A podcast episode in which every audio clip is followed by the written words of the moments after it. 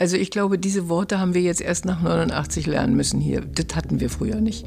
Mal wir, Petra Kuschlück hat Sendungen gehabt, ich habe Sendungen gehabt, die äh, durch den Kessel waren ja auch viele Schauspielerinnen, Tänzerinnen, die die Sendung moderiert haben. Und ich glaube, das war ganz gut verteilt. Also ich habe ja noch hochschwanger bei, bei Herricht und Preil diesen Silvester-Schwank äh, gedreht. Ähm, mit, mit Alfred Müller, mit dem Wunderbaren. Und wir hatten nicht diese, diese, sag mal, diese Berührungsängste, oh Gott, Frau oder Mann. Ja, das hat mich also auch wirklich, hat mich sehr bedrückt, dass es solche Fehler gab. Und es war für mich der größte Fehler, den sie machen konnten, äh, die Leute einzusperren. Also ich habe bis heute da nicht reingeguckt. Ich weiß nicht. Ich werde sicher eine haben, aber keine Ahnung. Wir haben immer gesagt, Klaus hat auch nicht nachgeguckt. Ich habe immer gesagt, es hat uns keiner was getan, denn sonst hätten wir es ja gemerkt. Sonst hätten sie uns ja angezählt irgendwie. Und außerdem war ich, wie gesagt, kein Staatsfeind. Also ich habe äh, weder politische Witze erzählt, da wo man es nicht erzählen soll. Und wenn wir unterwegs im Hotel waren, war ganz lustig in Polen zum Beispiel, dann haben wir oben an die Lampen geguckt und gesagt, bitte löschen. Verhältnisse sind heute in jeder Beziehung für mich eigentlich schwer zu leben. Mein heutiger Gast hat mehrmals die größte Samstagabendshow des DDR-Fernsehens Ein Kessel Bundes moderiert, kann singen, tanzen, moderieren, komödiantisch sein und wurde wohl auch deshalb nach dem Mauerfall von Journalisten als Katharina Valente des Ostens bezeichnet. Mein heutiger Gast ist Dagmar Frederik. Die einen sagen, sie polarisiert. Ich habe sie in diesem Gespräch als offene, warmherzige, fröhliche Frau kennengelernt, die nach wie vor für ihren Beruf brennt und auch dieses Jahr wieder zig Auftritte absolvieren wird. Wir sprechen in ihrer Wohnung in der Nähe des Müggelsees darüber, wie sie es als Showmasterin in der DDR bis ganz nach oben geschafft hat, was ihr geholfen hat, sich im gesamtdeutschen Showgeschäft zu etablieren, warum sie ihre Stasi-Akte nie angefordert hat, was sie in ihrer fünften Ehe anders macht als in den vier vorangegangenen und womit sie in der aktuellen Zeit ab und zu hadert. Frau Frederik, es war gar nicht einfach, mit Ihnen einen Termin zu finden. Sie waren bis jetzt das ganze Wochenende zu Auftritten unterwegs. Ähm, was treibt Sie an? Ja, die Lust auf meinen Job, die Lust auf mein Publikum und die Dankbarkeit an meinen Mann, dass er das alles mitmacht. Uns gibt's ja nur im Doppelpack. Und das neue Jahr hat eigentlich so begonnen, wie das alte aufgehört hat. Denn der Dezember ist bei mir im Jahr immer voll. Und alle Jahre eigentlich. Und in diesem Jahr waren es 16 Konzerte. Und jetzt haben wir begonnen in Magdeburg. Und jetzt geht es eigentlich so weiter. Ja, Sie sind, äh, Sie sehen wunderbar aus. Sie sind oh, in Top, Sie sind in Topform. Wie machen Sie das? Na, indem ich keinen Sport mache. Noch nie. Und indem ich wirklich, also äh, wir beide jeden Morgen aufstehen und sagen, Mensch, wir dürfen älter werden, wir sind okay und haben Spaß daran, schön zu frühstücken und uns es gemütlich zu machen. Und wenn wir eben losfahren müssen, dann fährt er immer. Und äh, ich bin gerade dabei, nach zweieinhalb Jahren mich wieder mal ins Steuer zu setzen weil es dir auch Spaß macht. Aber ich bin schon sehr lange nicht gefahren, weil ich wirklich den Gentleman vor dem Herrn habe und der alles gemacht hat und mich umsorgt und macht und tut. Und da geht's jetzt wieder los. Und das macht uns beide, hält uns beide einfach so dran. Das klingt gut. Ja. Ähm, neulich machte Schlagzeilen, dass Sie äh, 750 Euro Rente bekommen. Ich dachte mir, das ist doch eigentlich gar nicht ungewöhnlich für so eine Ostbiografie. Hatten Sie da gedacht, dass es für eine Überschrift reicht? Also ich weiß nicht, wer sowas gesagt hat. Ich habe es nie gesagt, weil es stimmt nicht. Durch die Erhöhung bin ich schon ein bisschen weiter sogar.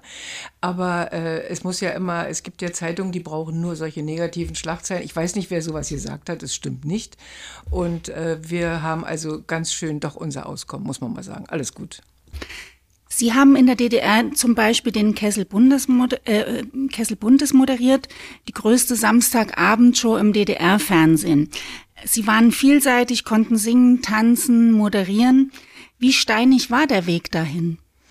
Also äh, ich habe ja immer was so über die Vergangenheit versuchen negativ zu reden. Das ist überhaupt nicht in meinem Leben möglich, weil ich hatte sehr viel Glück. Ich habe immer Partner gefunden oder die haben mich gefunden, die mir etwas zugetraut haben, was ich gar nicht gewusst hätte, dass es geht. Also ich habe ja nicht nur wie Helga Hahnemann viermal den Kessel moderieren dürfen. Das war ein Ritterschlag jeweils. Wenn die von uns allen sehr geliebte und gefürchtete Frau Matt dich angerufen hat, dann das war, oh Donnerwetter, Frau Matt hat den Kessel erfunden. Und das Geheimnis des Kessels ist ja ja überhaupt eigentlich gewesen, dass es jedes Mal jemand anders war. Dass nicht einer, so wie heute, alle Sendungen moderiert und dann wird's natürlich immer gleich. So. Und da hatten wir ganz großes Glück. Aber ich habe ja nicht nur einen Kessel gemacht, ich habe ja äh, ganz viele Unterhaltungssendungen moderieren dürfen. Ich habe immer, wenn eine große Sendung stattfand, war ich entweder zu Gast oder habe sie geleitet. Ich habe zwölf Jahre äh, Heiligabend Serenade bei Kerzenschein moderiert und gesungen. Ich habe mit Dennis Törsch Wünsch dir was gemacht, dann gleich nach der Wende, so obwohl ich Wende nicht so gerne sage, sondern ich sage immer nach der neuen Zeitrechnung.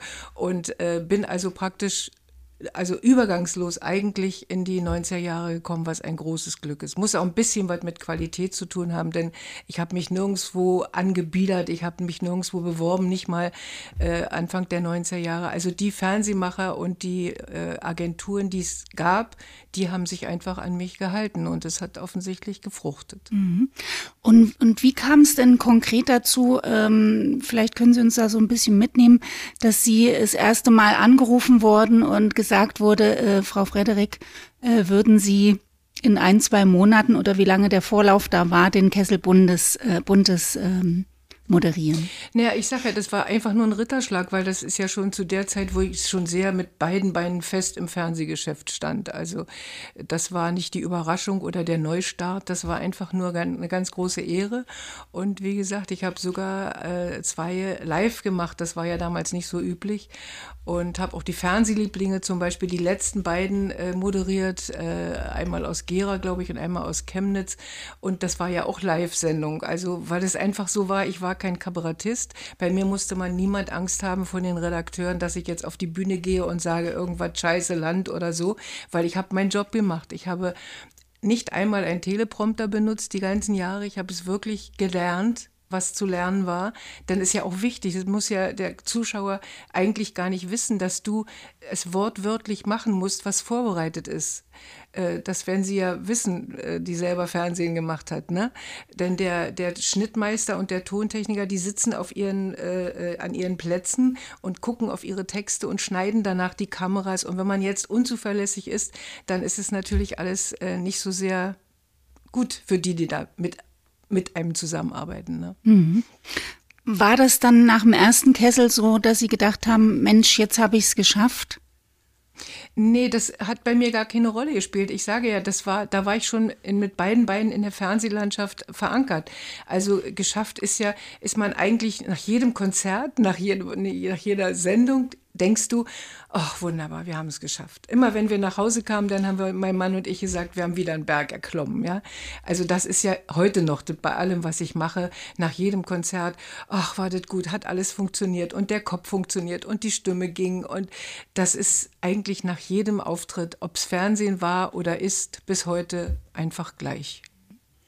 Wenn Sie sich an den Kessel Bundes erinnern, ähm, welche Begegnungen sind Ihnen da in Erinnerung? Ähm, zum Beispiel waren ja da, das war ja so eine Ausnahmesendung, wo auch ähm, Künstler aus dem Westen aufgetreten sind. Können Sie, ja. haben Sie da so ein paar Anekdoten? Naja, eigentlich aus aller Welt. Also mhm. nicht die, äh, wenn wer Europatournee machte oder wer zum Beispiel in die Sowjetunion fuhr oder nach Polen oder in die Tschechei fuhr, die kamen zu uns in den Kessel Buntes oder nach Kuba zum Beispiel.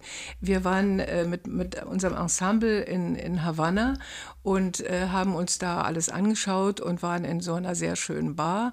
Und plötzlich sprechen mich die Leute an auf der Straße. Und da dachte ich, meine Musikanten wollen mich verscheißern, ja. Aber das waren wirklich die Kubaner, die alle unsere Sendung gesehen haben. Die haben Hallo Dagmar gerufen in Kuba, das ist natürlich toll. In, in Moskau äh, von Anfang an, also da war ich Tango und dann war ich in Polen in Sopot, habe Festivals gesungen und da bin ich auch immer noch Tango. Wenn ich heute noch äh, äh, junge Leute treffe, wo die Großeltern erzählt haben, ach, die lernst du jetzt kennen und das musst du wissen, was die alles schon gemacht hat. Also es ist einfach sensationell, äh, weil, weil es so ein, eigentlich alles nur in meinem Job positive Erinnerungen sind, mhm. die ich mhm. habe. Haben Sie denn zum Beispiel Backstage beim Kessel Buntes, hat man da als Moderatorin denn auch mitgekriegt, zum Beispiel kenne ich die Geschichte von Udo Jürgens, mhm. dass er ja zum Beispiel äh, mit einem Blüthnerflügel bezahlt wurde, damit er dort aufgetreten ist oder beziehungsweise damit man ihn damit locken konnte. Ähm, wusste man sowas als Moderat Moderatorin oder war das eher so unter Verschluss. Nein, ach, es sind aber so Geheimnisse, die es gar nicht gab. Also wir wussten schon, dass die ja äh, sehr viel Geld gekriegt haben und dass die mit unserem Geld nichts anfangen konnten. Da gab es einige, die hatten in Berlin Konten, wo sie dann sich hier ein schönes Leben gemacht haben. Aber ich weiß zum Beispiel ganz lange her, Vico Toriani hat einen ganzen Zug voll Rotwein mitgenommen und, und die anderen eben haben Musikinstrumente mitgenommen oder auch ganz viele haben sich an unseren Büchern erfreut, weil wir hatten ja wirklich tolle Schriftsteller und tolle Bücher. Und das wurde schon so, aber das war eigentlich kein Geheimnis. Aber da hat keiner rumgebrannt. Und das Schöne ist ja, wenn du in so einer Sendung nicht nur in Anführungsstrichen Kollegin bist, sondern eben Moderatorin, dann hast du auch zu den, zu den äh, Managern ein ganz anderes Verhältnis. Und das hat mir sehr geholfen äh, nach 89, 90, äh, dass die Manager sich meine erinnerten und dass ich zum Beispiel durch Dieter Thomas Heck oder durch den alten äh, wunderbaren Bembel äh, äh, Heinz Schenk, Heinz Schenk äh, engagiert wurde in ihre Sendung und dass dadurch die Menschen, die sich in den alten Bundesländern für, diese, für dieses Genre interessiert haben, auch meinen Namen gemerkt haben. Und ich war seitdem wirklich also niemals ganz nur zu Hause. Und das ist der Vorteil, wenn man äh, also nicht nur Kollegin ist in so einer Sendung, sondern die gehört die Sendung eigentlich, ne? Mhm.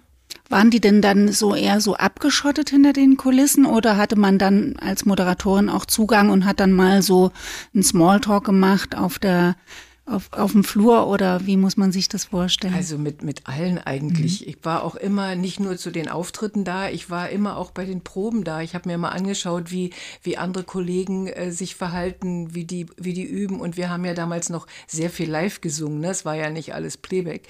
Und äh, das war ja immer eine ganz besondere Aufgabe für alle. Mhm. Und eigentlich waren alle, ich hab, kann mich nicht erinnern, wer vielleicht doof gewesen wäre mhm. oder wer arrogant gewesen wäre.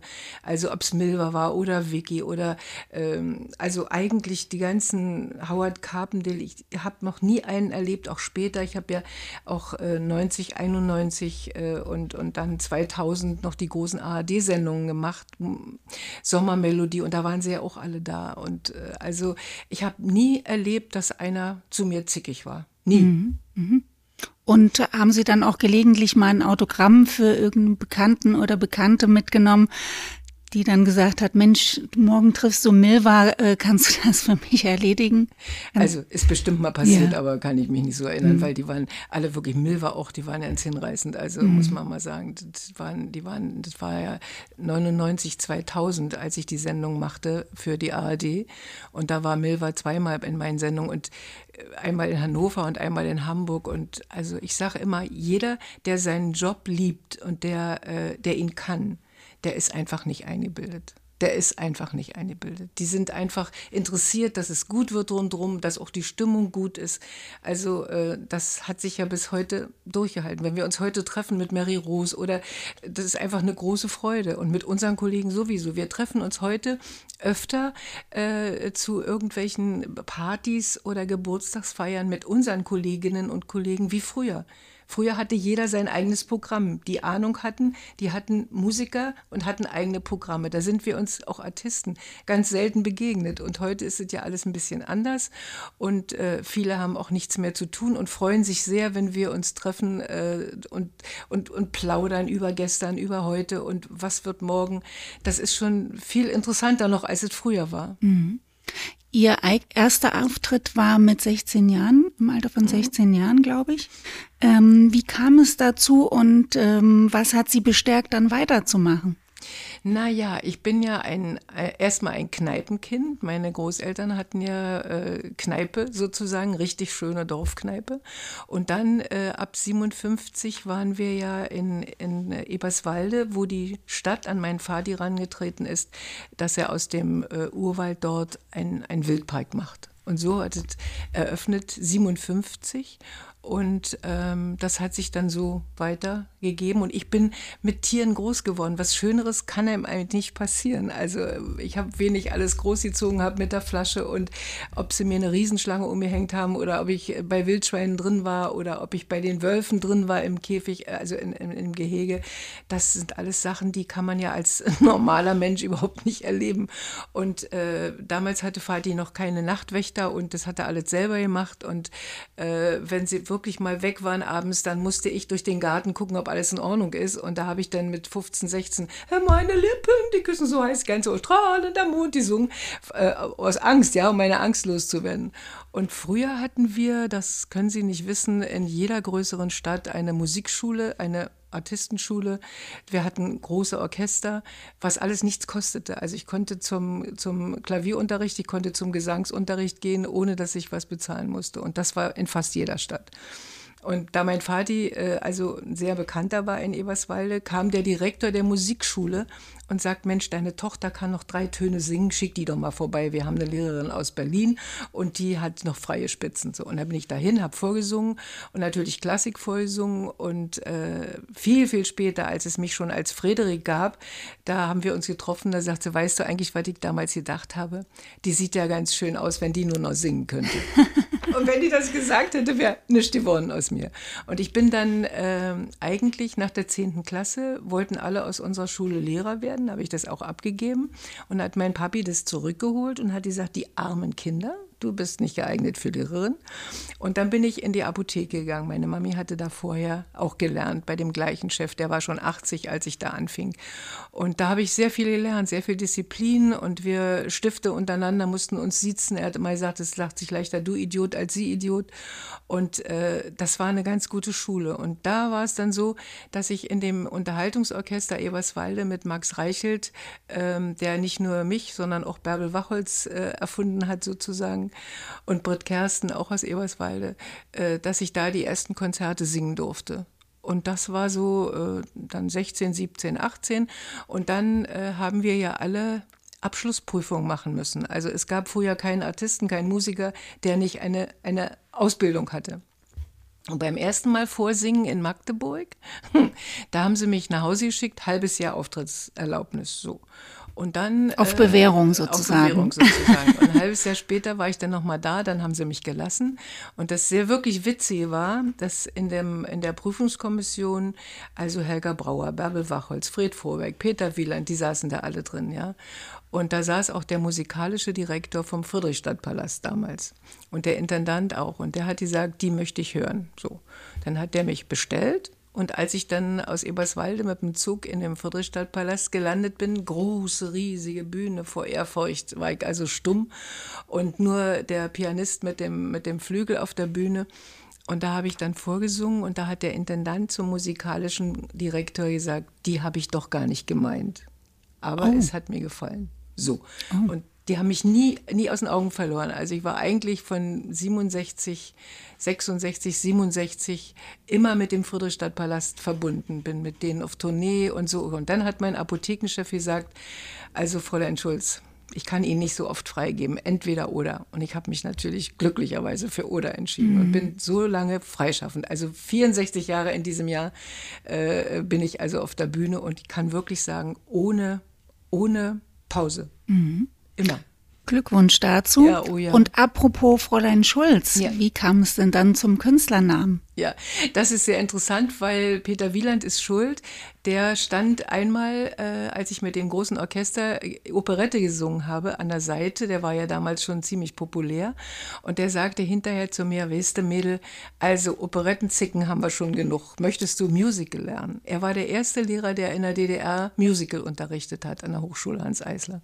Und da bin ich dann immer hingefahren und äh, jede Woche und äh, wir haben My Fair Lady studiert, ist ja bekanntlich von Friedrich Löwe. Und als wir, als ich eines Tages reinkomme, da sagt er, guten Tag, Frau Friedrich, mich umgeguckt. Und seitdem heiße ich Friedrich. Er fand, dass Dagmar Friedrich gut klingt. Und seitdem heiße ich so lange Dagmar Friedrich.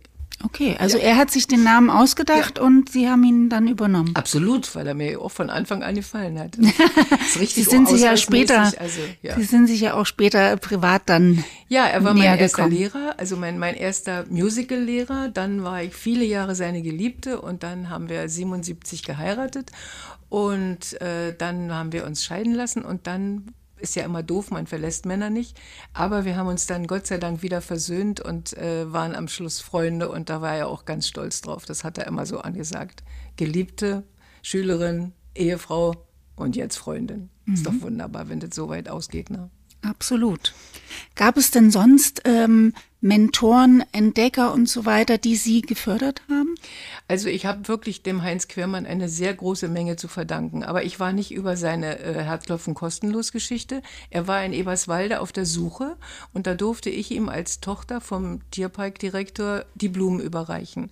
Und äh, da gibt es Fotos und da steht immer überall, bei YouTube kannst du überall gucken, dass er mein Entdecker ist. Also so ist es nicht, aber es ist mir egal. Also der hat mir so viel ge geboten und hat mir so viel anvertraut. Der hat mir mehrere Sendungen anvertraut. Seine Frau war ja äh, auch Sprecherzieherin.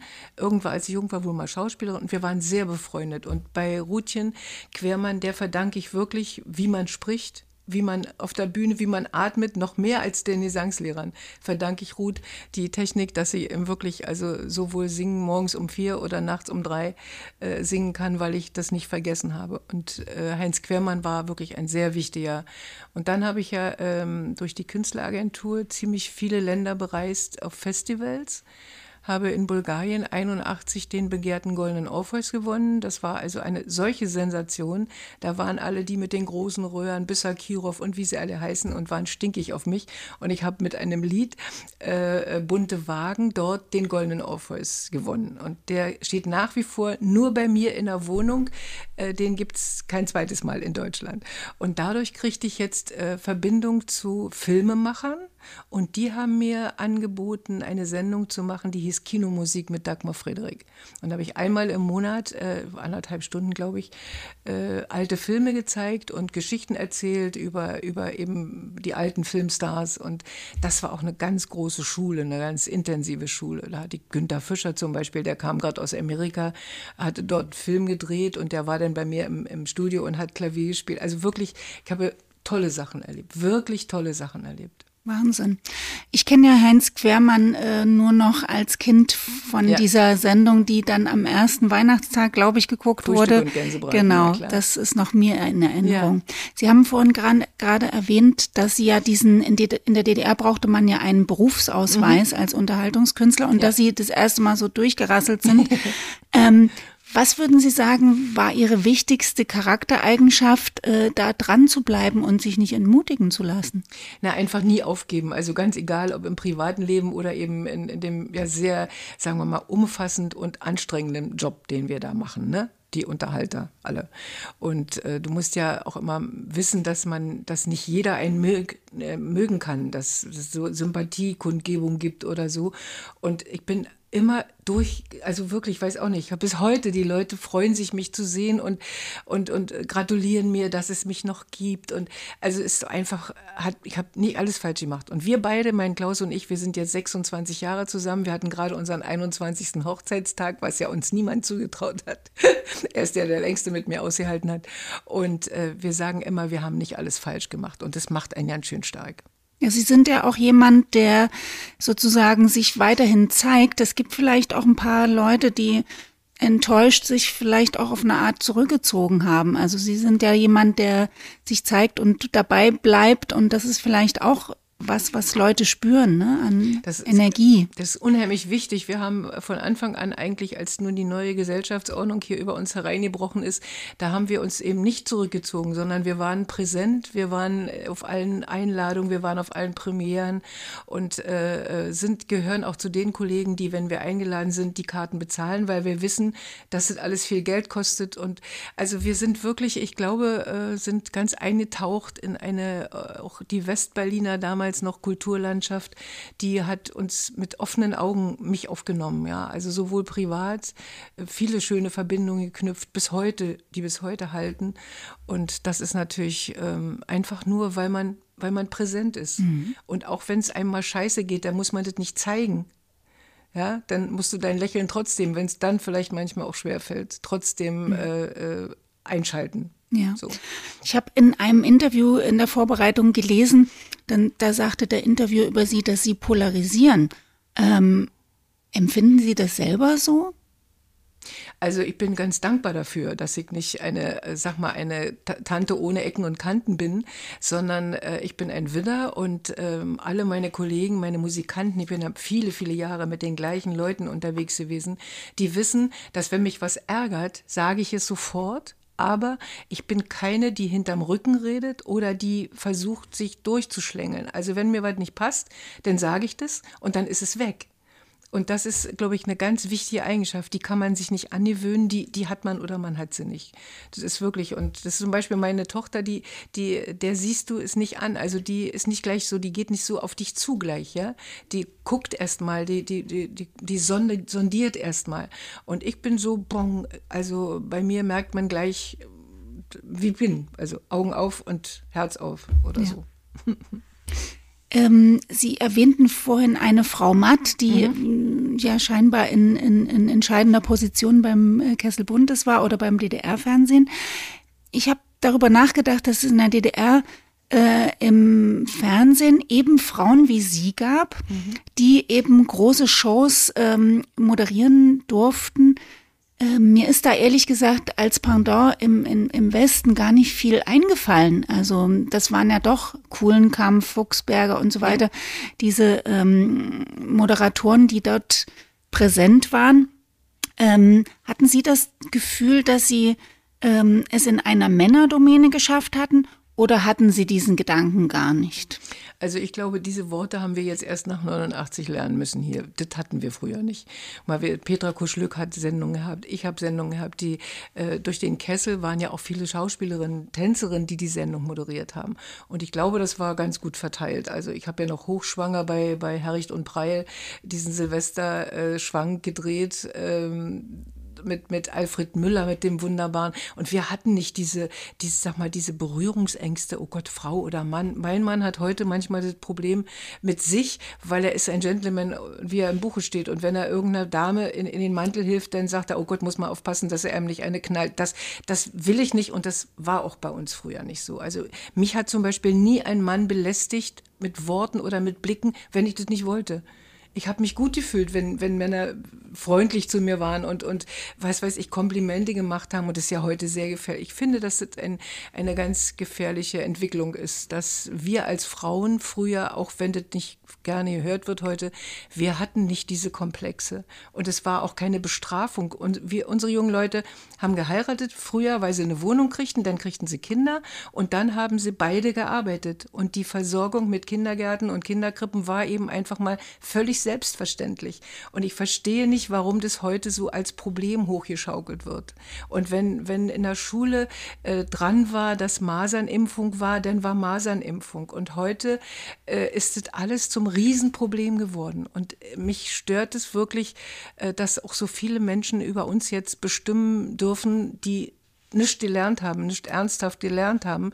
Und das ist viele, äh, das hat ja nicht nur was mit Sympathie zu tun, sondern wenn man dann hört, was da so rauskommt, ist es schon sehr komisch. Wir sind beide sehr interessiert, wir gucken äh, auch viele äh, politische Sendungen und Interviews und so, aber es ist schon manchmal erschreckend. Mhm. Also ich will damit nicht sagen, dass das, dass das früher besser war, aber das war einfach anders. Wir waren einfach eingebunden und ähm, also gut, wenn, wenn die Kinder in der Schule, das ist mal mein Beispiel, wenn die befragt wurden, wurden, na, was habt ihr denn um 20 Uhr geschaut? Und wenn die dann sagten Tagesschau, dann hatten sie Ärger, weil sie, die Lehrer wussten, wissen mussten, dass es eben der Westen war. Aber solche Sachen, das war nicht lebenswichtig. Es war wichtig für viele Leute. Und ich sage auch heute noch, dass die Menschen, die früher wirklich echte Probleme mit dem DDR-System hatten, dass die auch danach noch nicht so ganz frei waren von Problemen. Ja? Und dass ich das verstehe. Ich, akzeptiere jede Vita, die sich durchgequält haben, die im Gefängnis waren. Mein Gott, natürlich. Aber äh, ich verlange auch, dass man meine Vita akzeptiert. Und ich war bestimmt kein, kein Arschkriecher, sondern ich hatte auch ganz großes Glück durch Heinz Quermann, der war ja LDPD und der die liberale damals, Partei. Die Liberalen. Und der hat uns damals überredet oder eingeredet, Peter Wieland und mir, sind wir in die LDPD eingetreten. Und da hatten wir Ruhe vor der großen Partei. Also wir mussten nicht jede Woche zum Parteidingsbumsversammlung. Und da hatten wir wirklich eine Insel gefunden, die, die uns an vielen Ecken befreit hat. Letztendlich haben wir deswegen ja auch einen Nationalpreis bekommen, äh, äh weil wir in der, in der Partei waren und das war eine ganz große Auszeichnung und die haben wir persönlich von Honecker überreicht gekriegt. Und also das sind so Erinnerungen, die heute ganz gerne ein bisschen negativ von anderen Leuten geguckt werden, aber von mir nicht. Das war eine Auszeichnung äh, auf, auf, mein, auf mein Leben. Ich habe gerade heute eine, eine Lebensleistungsauszeichnung äh, bekommen. Äh, da wurde in Zeitungen in Süddeutschland befragt, wen sie denn gerne hätten. Und da haben die mich gewählt. Mit Ansichtskarten, also mit Postkarten, nicht mal mit dem Internet. Okay. Und da war ich natürlich ganz stolz. Ja, Heute habe ich das in Empfang genommen und äh, Lebensleistungspreis ist ja nicht so schlecht von der Unterhaltungskunst. Ne? Absolut. Glückwunsch ja. auch dazu. Ja, danke. ähm, welche Musik und welche internationalen Künstlerinnen haben Sie zu, haben Sie zu DDR-Zeiten inspiriert? Also ich war eigentlich immer schon, auch durch Peter Wieland beeinflusst, äh, Shirley Bassey-Fan, absolut. Nastreisand sowieso, aber noch mehr Shirley Bassey, weil die noch Energie und so, also das war schon eher meins. Und dann natürlich Udo Jürgens, wir haben uns ja auch kennengelernt, äh, wir waren im Ausland zusammen. Julio Iglesias war ich im Ausland zusammen, mit Roy Black war ich zusammen und äh, das war also so alles so Richtungen, wo, wo, man, wo man gerne dabei ist. Mhm. Und ich glaube auch Katharina Valente. Ne? Na, sowieso. Katharina Valente ist immer schon äh, von den deutschsprachigen Frauen äh, mein großes Vorbild gewesen und äh, wir haben uns ja auch kennengelernt, äh, noch so 90 also, ähm, naja, nach 89, 90, 91 habe ich noch mit, mit ihr Fernsehen gemacht und da hat sie mich gefragt, ob mich das nicht nervt, weil mich die Presse als Katharina Valente des Ostens bezeichnet. Und da sage ich, naja, es hätte mich ja schlimmer treffen können, ne? Sage ich auch in jedem Konzert. Das ist ein Kompliment. Und ein großes Kompliment. Ich sage, du bist überhaupt schuld, dass ich in den Beruf gegangen bin. Bärbel Wachholz und Katharina Valente waren meine großen, großen musikalischen Vorbilder, mhm. wo ich noch nicht mal wusste, ob das was wird mit mir, ne? Und ähm, dann sage ich in meinen Konzerten, ich denke aber, dass 30 Jahre danach ich jetzt nicht mehr die Valente des Ostens bin, sondern die Ducky aus Deutschland. Und dann kriege ich einen Riesenapplaus. Und dann singe ich ganz Paris träumt von der Liebe. und Sie sind sich begegnet, ne? Ja, ja, wir haben zusammen ja. im Studio gestanden und wir haben zusammen Fernsehen gemacht. Ja. Super. Durften Sie denn reisen? Ja, durch die vielen Festivals war ich eigentlich von Ende 68, Ende der 60er, 68, 69 war ich in der Welt unterwegs, in Irland und in überall habe ich äh, äh, Festivals besucht und meistens habe ich auch irgendwas gewonnen. Und niemals den Gedanken gehabt, äh, dem Osten den Rücken zu kehren? Nein, ich war wirklich, also äh, dann auch Anfang der 70er Jahre ganz viel auch in Westdeutschland. Ich war mm, im, im, Südwestfunk und überall und in Hamburg hatten wir ja damals äh, von, von Peter Wieland die, die Brüder und die haben gesagt, Mensch, bleib doch hier und da, da kann man doch nicht atmen und dann bist du also so weit von Opposition, weil es ging mir immer gut. Und außerdem muss ich ja sagen, mein Vati war Angestellter, äh, Tierparkdirektor. Mein Bruder hat damals bei der aktuellen Kamera gearbeitet und ich hatte eine riesen Fangemeinde und ich bin nicht bekloppt ab, abzuhauen. Mir hat hier keiner was getan. Ich durfte meinen Job machen und es ging mir wirklich gut. Mhm. Ich habe immer zu essen gehabt, ich habe immer anzuziehen gehabt, also ich hatte da nicht so ein Problem. Und bin dann, wenn wir äh, auch, habe auch Westberlin gemacht bei der Eisenbahn damals noch. Und wenn wir dann im Dezember wieder zurückgekommen sind, dann war ich so traurig, wie dunkel und düster das ist im Osten. Das hat einen dann schon gequält. Aber das hätte ich mhm. nie zugegeben. Mhm. Das hätte ich nie zugegeben. Aber natürlich muss man auch wahrscheinlich mit einrechnen, Sie hatten ja die Möglichkeiten zu reisen und das war ja wahrscheinlich auch der Schuh, den den Leuten am meisten gedrückt hat im Osten. Ne? Ja, das hat mich also auch wirklich, hat mich sehr bedrückt, dass es solche Fehler gab. Und es war für mich der größte Fehler, den sie machen mhm. konnten, äh, die Leute einzusperren. Weil das ist ja so, das ist ja auch heute so, wenn ich jetzt beschließe, ich möchte gerne in Bayern leben oder ich will an den, zu den Bergen oder ich möchte nach Schottland, dann, dann darf man das alles. Und das ging eben früher nicht. Und das war einer der ganz großen Fehler, den die Regierung da mit uns gemacht hat. Das muss man schon so sagen. Und ich, ich fahre aber nur nicht immer zu oder so. Ich gehöre auch nicht zu den Leuten, die sagen, ach, ich hatte immer einen Pass und den musste ich wieder abgeben. Ach, Blödsinn. Also wenn wir ein Engagement hatten, dann sind wir gefahren und sind wieder zurückgekommen. Also das war ja auch nicht zum Geld verdienen. Das haben wir ja schon auch für unsere Künstleragentur gemacht. Aber ähm, also ich war wirklich immer gerne wieder zu Hause. Hat, hatten Sie ähm, nach, der, nach dem Mauerfall dann gleich äh, den Impuls nachzuforschen, ob es über Sie eine Stasi-Akte gibt? Also ich habe bis heute da nicht reingeguckt. Ich weiß nicht. Ich werde sicher eine haben, aber keine Ahnung. Wir haben immer gesagt, Klaus hat auch nicht nachgeguckt. Ich habe immer gesagt, es hat uns keiner was getan, denn sonst hätten wir es ja gemerkt. Sonst hätten sie uns ja angezählt irgendwie. Und außerdem war ich, wie gesagt, kein Staatsfeind. Also ich habe äh, weder politische Witze erzählt, da wo man es nicht erzählen soll. Und wenn wir unterwegs im Hotel waren, war ganz lustig in Polen. Zum Beispiel, dann haben wir oben an die Lampen geguckt und gesagt, bitte löschen, weißt du so, also, oder Telefon, wenn man, wenn man ein Engagement hatte in den nächsten Tagen in den Westen, dann wusste man, man wird abgehört, so. Und dann haben wir gesagt, also jetzt bitte löschen, es kommt nur Familie, irgend so. Also es war dann schon auch ein bisschen mit dem Lächeln, weil wenn du das ernst genommen hättest, so wie heute, wenn ich heute vieles ernst nehme, dann würde ich gar nicht aus dem Haus gehen wollen. Mhm. Also ich kenne diese Überhöhung und, und dieses mit Ironie äh, umgehen kenne ich natürlich eigentlich auch von meinen Eltern. Ja. Ähm, das ist mir bekannt. Ähm, für viele ostdeutsche Künstler war ja nach dem Mauerfall von heute auf morgen so ein ganz abruptes Ende, so richtig Schluss. Bei Ihnen war das anders, weil Sie waren ja auch im gesamtdeutschen äh, Fernsehen äh, gefragt. Ähm, wie sind Sie von den hauptsächlich westdeutschen Kollegen dort im TV aufgenommen worden? Also es gab niemals irgendwie schiefe Blicke oder so. Und es ist ja so, es hat ja alles aufgehört. Also unsere, unsere Rundfunkstation, unsere Fernsehstation, unsere Kulturhäuser, die wir ja in jedem, jedem Ort hatten, das hat ja alles geschlossen. Der schöne Dresdner Kulturpalast, also diese, diese Dinge, wo wir 60 Mal Frauentag gefeiert haben. Wir haben im März 60 Vorstellungen gemacht. Und da waren Künstler aus dem Westen, aus dem Osten, aus Russland, von überall. Ne? Und äh, das, also es ist, das ist einfach einfach blöd. Und dass ich gar keine Probleme hatte äh, nach dem Mauerfall, liegt wirklich daran, was ich schon gesagt habe, dass eben Dieter Thomas Heck mich gleich in seiner Sendung genommen hat. Wir waren auch befreundet bis zu seinem Ende eigentlich und seine Frau auch und die Tochter. Und das ist ja dann immer so traurig, wenn die dann alle gehen müssen, aber vielleicht dürfen wir noch ein bisschen bleiben. Ich drücke ganz doll die Daumen. Also. Und dann muss ich noch dazu sagen, weil Sie hatten mich ja danach schon gefragt mit der Öffentlichkeit. Also viele, die sich dann zurückgezogen haben oder die, die nach dem Mauerfall zu Hause gesessen und die wartet, dass die KGD anruft, also ne, das passierte nicht mehr. Und die Präsenz, die wir hatten von Anfang an, mein Schatz hat ja ein großes Reiseunternehmen gegründet, gleich nach äh, Anfang 90er äh, Reiseclub für Senioren und hat eben den vielen Senioren, die damals ja auch nicht raus konnten, äh, die Welt gezeigt. Der ist ja im, im Jahr mit 100.000 Senioren gereist und mich hat er kennengelernt.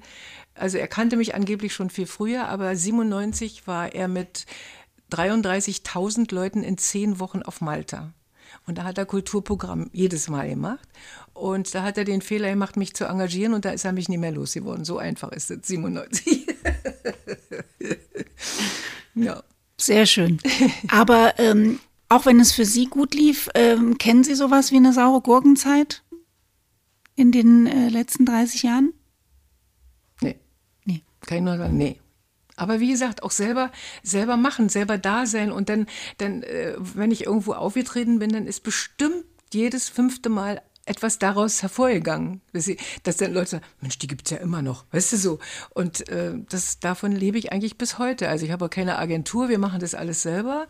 Mein Schatz ist der Computerfreak und, und ich bin eben äh, auch über Facebook, ist mein Büro sozusagen und dadurch präsent und ähm, kommt immer irgendwas wieder Neues. Mhm. Sie haben selber gesagt, ähm, dass Sie, ähm, also jetzt kann man es ja nochmal deutlich sagen. Sie sind jetzt in der fünften Ehe verheiratet und das schon seit äh, ein paar 20 Jahren. Ja, 26. Und was würden Sie sagen, äh, was haben Sie in den letzten, in den Ehen davor, in den Vieren, an Erfahrung gesammelt, was Ihnen heute hilft?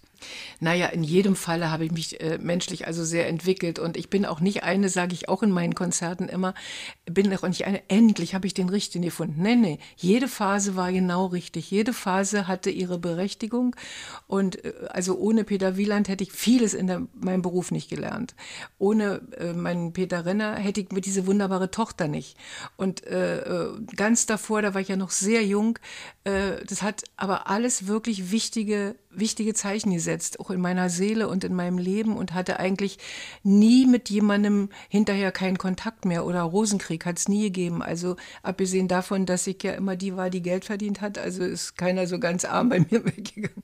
Aber das nur so nebenbei mit dem Lächeln, aber stimmt. Und dass wir uns getroffen haben, ist also wirklich das allergrößte Glück der Welt. Und Ihr Rezept für eine glückliche Ehe? Ja, das kann man so, wird man ja oft gefragt, das kann man so gar nicht sagen. Also er ist ja der, der klügste von allen. Er hat ja alles summa cum laude gemacht und hat seinen Doktor Musikwissenschaften äh, gemacht. Und äh, er ist der, der, der ausgleicht. Und ich bin ja immer die Laute und die, äh, die erste Zeit musste ich mich ganz schön zusammenreißen, dass ich ihn nicht morgens schon abknutsche und laut bin und so. Das habe ich mir inzwischen schon ein bisschen in die Bahn gelenkt, ja. Aber ähm, dass wir wirklich nicht versucht, der eine hat hat nicht versucht, den anderen zu ändern oder den anderen für sich zurechtzubiegen. Das, er hätte Rechte, Rechte gehabt dazu. Aber nee, und dadurch, dass er auch auf der Bühne stand, der hat ja mit den vielen Reisenden, die hat er ja eigentlich alle äh, angeleitet sozusagen im Ausland und überall. Und heute noch bei meinen Konzerten, auch gestern wieder, äh, kommen alte Damen, die eine war heute 94 gestern und bedankt sich immer noch für die Reisen, die sie mit ihm machen durfte. Und also ist wirklich, er ist immer noch bei denen, äh, er macht immer noch Chortreffen, was er ja auch 30 Jahre gemacht hat, er ist mit 3.000 und 5.000 Leuten gereist zu Chortreffen in allen großen Kirchen und Domen dieser Welt, von Wien bis Bayreuth. Und äh, jetzt sind es immer noch 270 Leute, die mit ihm fahren. Und das ist ja schon was nach 30 Jahren. Und diese Seniorenchöre sind so, dass mir immer die Tränen kommen. Die singen so schön und geben sich solche Mühe.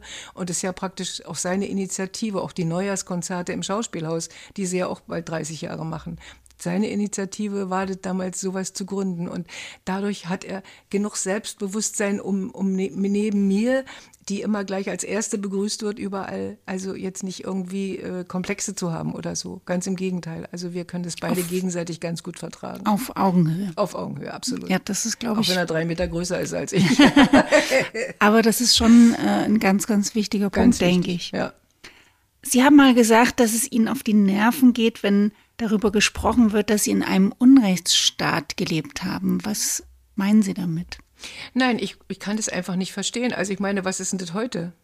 Wo leben wir denn heute? Wer, wer, wie viele Leute fühlen sich ungerecht behandelt? Wie viele Jobs, wie viele Betriebe, wie viele normale Leute, wie viele Rentner? Jetzt gerade wieder heute gelesen, also die müssen 3000 Euro nachbezahlen für Strom und so. Alles solche Sachen. Also wenn das nicht Unrecht ist, dann weiß ich nicht, was ist. Und früher wird es eben so hingestellt, als wenn alles nur schlecht war und das stört mich. Das ist so nicht. Mhm. So war es nicht. Und an welcher Stelle darf man aber die DDR nicht glorifizieren? Äh, das kann ich so nicht beantworten, weil mhm. DDR ist äh, in meinem Sprachgebrauch, also bitteschön, das war mein Leben und ich habe nicht wirklich unrechte Dinge in meiner Umgebung auch nicht, meine Freunde nicht, meine Familie nicht, äh, nicht erleben müssen. Das können immer nur die beantworten, die es wirklich erlebt haben. Also die wirklich im Gefängnis waren oder die eben wirklich große Probleme hatten. Äh, die können die Frage beantworten. Die kann ich nicht beantworten. Mhm. Also ich würde vielleicht schon sagen, dass es äh, problematisch ist, dass man sagt, irgendwie, ähm, Frauen waren in der DDR, das war feministisch schon viel weiter und so weiter. Ja und nein, weil gleichzeitig äh, Frauen haben gearbeitet und waren da auf eine Art gleichberechtigt. Absolut. Aber waren natürlich trotzdem noch die, was ja heutzutage anders äh, gemacht werden, ja anders gemacht wird oder wo man sozusagen diese Gleichberechtigung wirklich lebt dass Frauen dann in der DDR zu den Kindern natürlich noch den ganzen Haushalt und alles andere auch geschmissen haben oder dass dann und Sonntag. Ist das schlimm? Das ist seit 100 Jahren so, dass, dass Frauen äh, ein bisschen mehr zu Hause natürlich und Kinder und, und, und Haushalt und so. Mhm. Also ich weiß nicht, warum. Naja, so ich meine, diese, heute wird's glaube ich, mehr aufgeteilt und das ist vielleicht auch ganz gut, dann äh, schwingt der Mann auch mal äh, äh, den, den, den Besen oder geht einkaufen oder erledigt Dinge und so weiter. Ich gut, denke, Frauen hatten viel, hatten sehr, sehr viel äh, auf den Schultern. Na, das muss doch jede, jede Familie für sich selber entscheiden. Also wie sie das verteilt und ob sie das nötig haben. Also ich glaube nicht, dass die meisten bei uns früher äh, das Problem hatten, dass, oh Gott, mein Mann kommt nach Hause, nimmt Bier und setzt sie auf die Couch. Es war so, wenn, wenn es Verantwortung gab, dann wird die verteilt und es war, da wurde nicht drüber geredet. Da wurde nicht so eine so eine, so eine Dinger draus gemacht, ja, solche Luftblasen. Und umso mehr man darüber redet und es schlecht redet, umso schlimmer ist es ja heute. Und das, das stört mich einfach. Mhm. Das stört mich einfach. Guck mal, wenn im Kindergarten, wenn die Kinder äh, irgendwie da schon erzogen werden sollen und aber nicht erzogen kommen, in, in, in, die in die Kindergarten kommen und die, die Erzieherinnen machen irgendwas, dann kommen gleich die Eltern und beschweren sich. Und also ich meine, die Verhältnisse sind heute in jeder Beziehung für mich eigentlich schwer zu leben. Wirklich. Ist für mich schwer zu leben. Also, das war ja, die Gleichberechtigung ist ja ein, ein, ein, Satz, den man für früher so schrecklich findet. Das ist doch aber wunderbar, wenn, wenn alle gleichberechtigt sind. Und ich finde, heute sind ein paar Frauen in der Öffentlichkeit, in der Politik, die will ich gar nicht sehen und ohne hören. Weil nur weil, weil es verteilt werden muss, paritätisch, sind da Frauen, die nun wirklich da nichts zu suchen haben. Also da können wir lange beide drüber reden und da kann ich mich auch gerne drüber aufregen und kann mir auch Ärger machen, aber ist mir völlig egal. Da sind heute, passieren da heute Sachen, die, die ähm, uns allen nicht gut tun. Was wünschen Sie sich äh, für 2024 außer Gesundheit? das würde natürlich jeder sagen. Und natürlich ist es so, guck mal, mein Mann ist jetzt 83, ich werde in einem Jahr und drei Monaten 80. Und da wünscht man sich als erstes natürlich Gesundheit, ist doch klar. Und ich auch immer noch, dass alles rundrum, meine Freunde, unsere Familie, das alles, wir haben ja, er hat ja vier Enkelkinder, die inzwischen schon 27 der älteste und die anderen 23, die jüngere, äh, sind, dass die alle ihre Arbeit haben. Und in meinen Konzerten sage ich immer, ich freue mich so oder wir müssen uns freuen, dass unsere Kinder und Enkelkinder gesund sind, Arbeit haben und arbeiten wollen. Und da krieg ich einen Riesenapplaus, weil das ist ja auch ein Ding, was uns allen in den Hacken hängt, ne? dass, dass so viele junge Leute keine Arbeit haben und nicht arbeiten und so. Das ist ein Riesenproblem. Und ich wünsche mir, dass, dass diese Feindlichkeit, äh, nicht schlimmer wird, dass es aufhört. Also so viele Leute sind sich feind, so viele Leute sind verbal aggressiv und das das ist mir eine große, große Bitte, dass irgend, ich weiß nicht, wer dazu in der Lage sein kann und äh, das, das abzustellen oder, oder weniger zu machen, das ist für, für uns beide wirklich ein großes Herzeleid, wie bösartig viele Leute untereinander sind. Wir spüren das Gott sei Dank persönlich nicht. Unsere Umgebung ist wunderbar. Alle gut, wohne zum ersten Mal in einem großen Haus mit sechs Familien und wir haben ganz großes Glück dass wir uns wirklich alle gut verstehen und alle Altersklassen, also von, von 89 bis jetzt ganz junge sind gerade hergezogen, mit Hunden, mit Tieren. Also großes Glück. Das ist das Einzige, was ich natürlich, dass meine Stimme bleibt und dass, äh, dass mein Mann mich weiter liebt, ist ja gut, kein Wunsch, ist einfach so. Weil gegenseitig. Aber äh, das macht uns beiden ganz schön zu schaffen, dass so die, ähm, die, diese Brutalität. Dass es rauer geworden ist. Rauer geworden, ja. Mhm. Bösartiger geworden. Bösartig, bösartig. Und diese vielen Demonstrationen, also das macht mich ähm, schon sehr betroffen. Aber nicht nur mit uns, also mit uns ist ja dennoch, äh, mit, mit, den, mit unseren Landsleuten, aber was mit den Ausländern hier passiert, mit den vielen Demonstrationen, dass sowas erlaubt ist und dass sowas, das macht mich wirklich, macht mich ganz betroffen und auch ein bisschen ängstlich.